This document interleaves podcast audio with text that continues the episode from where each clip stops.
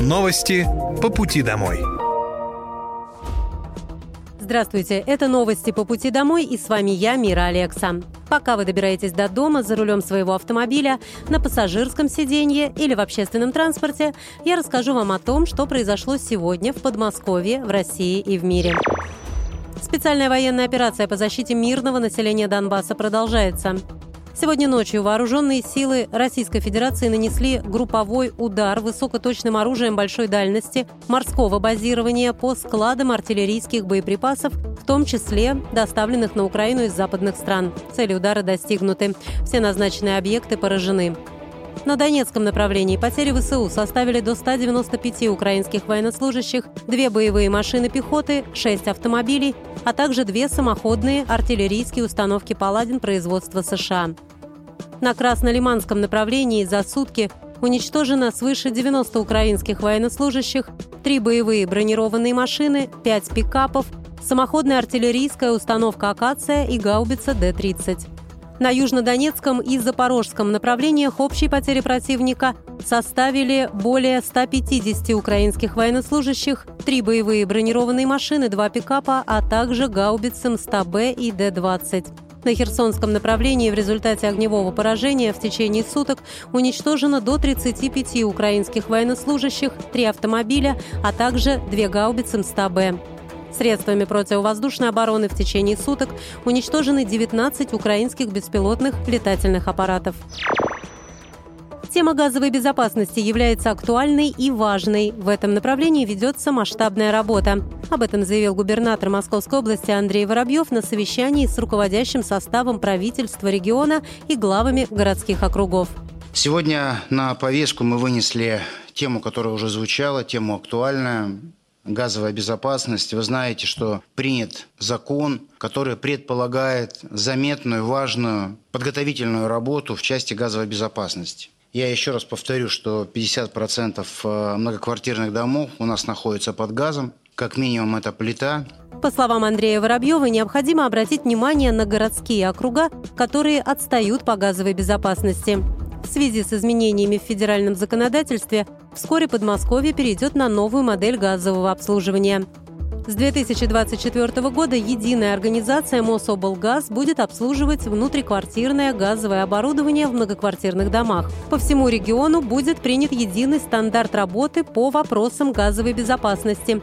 Здесь уже разработали дорожную карту с данными о переходе на новый порядок обслуживания внутридомового газового оборудования. С 1 июля в Подмосковье запустят информационную кампанию для жителей по дорожной карте. Для запуска кампании уже подготовили листовки с ответами на типовые вопросы жителей.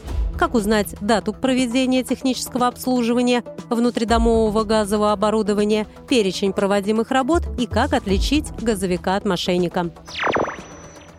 Строительство детской областной больницы в Красногорске завершат досрочно в марте будущего года.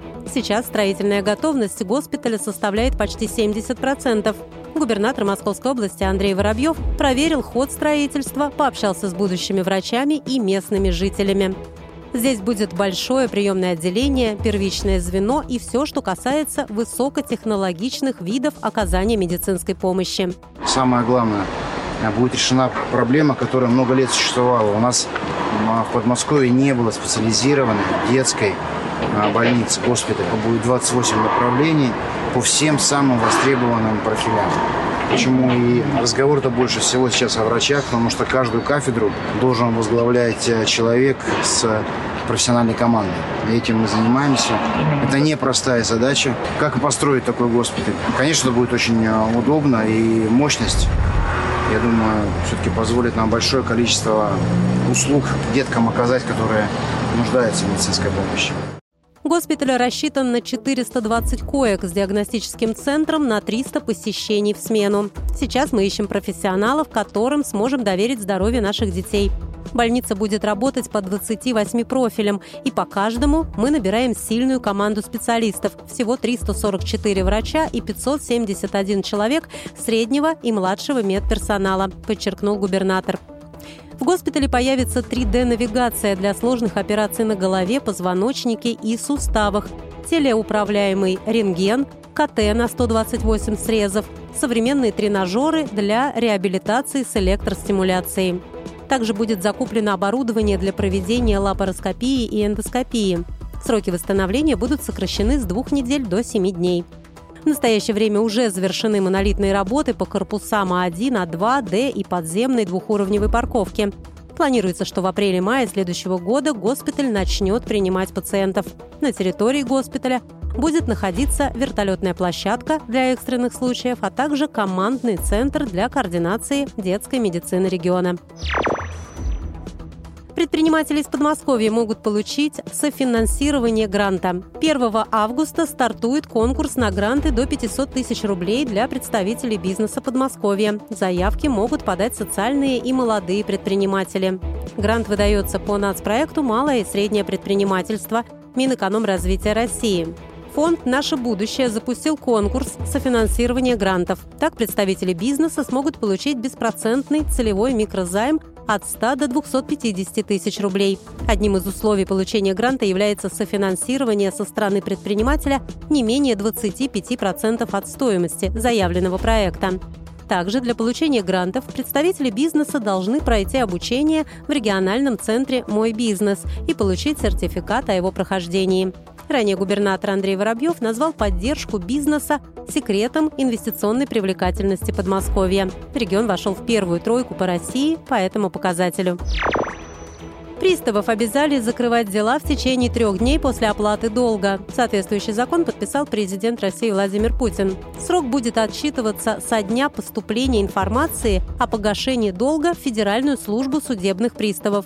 Ранее для бесспорных случаев окончания или прекращения исполнительного производства законодательством для судебного пристава был установлен двухмесячный срок. Речь идет, например, о случаях, когда гражданин уже выплатил имеющийся долг или его объявили банкротом. Еще одним основанием для закрытия дела является ситуация, когда взыскать долги невозможно.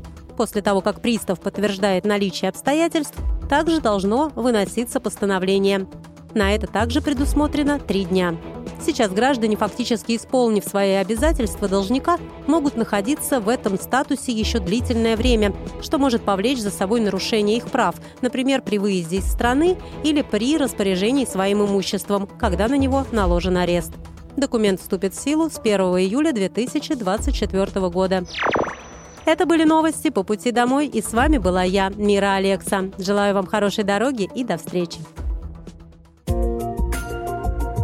Новости по пути домой.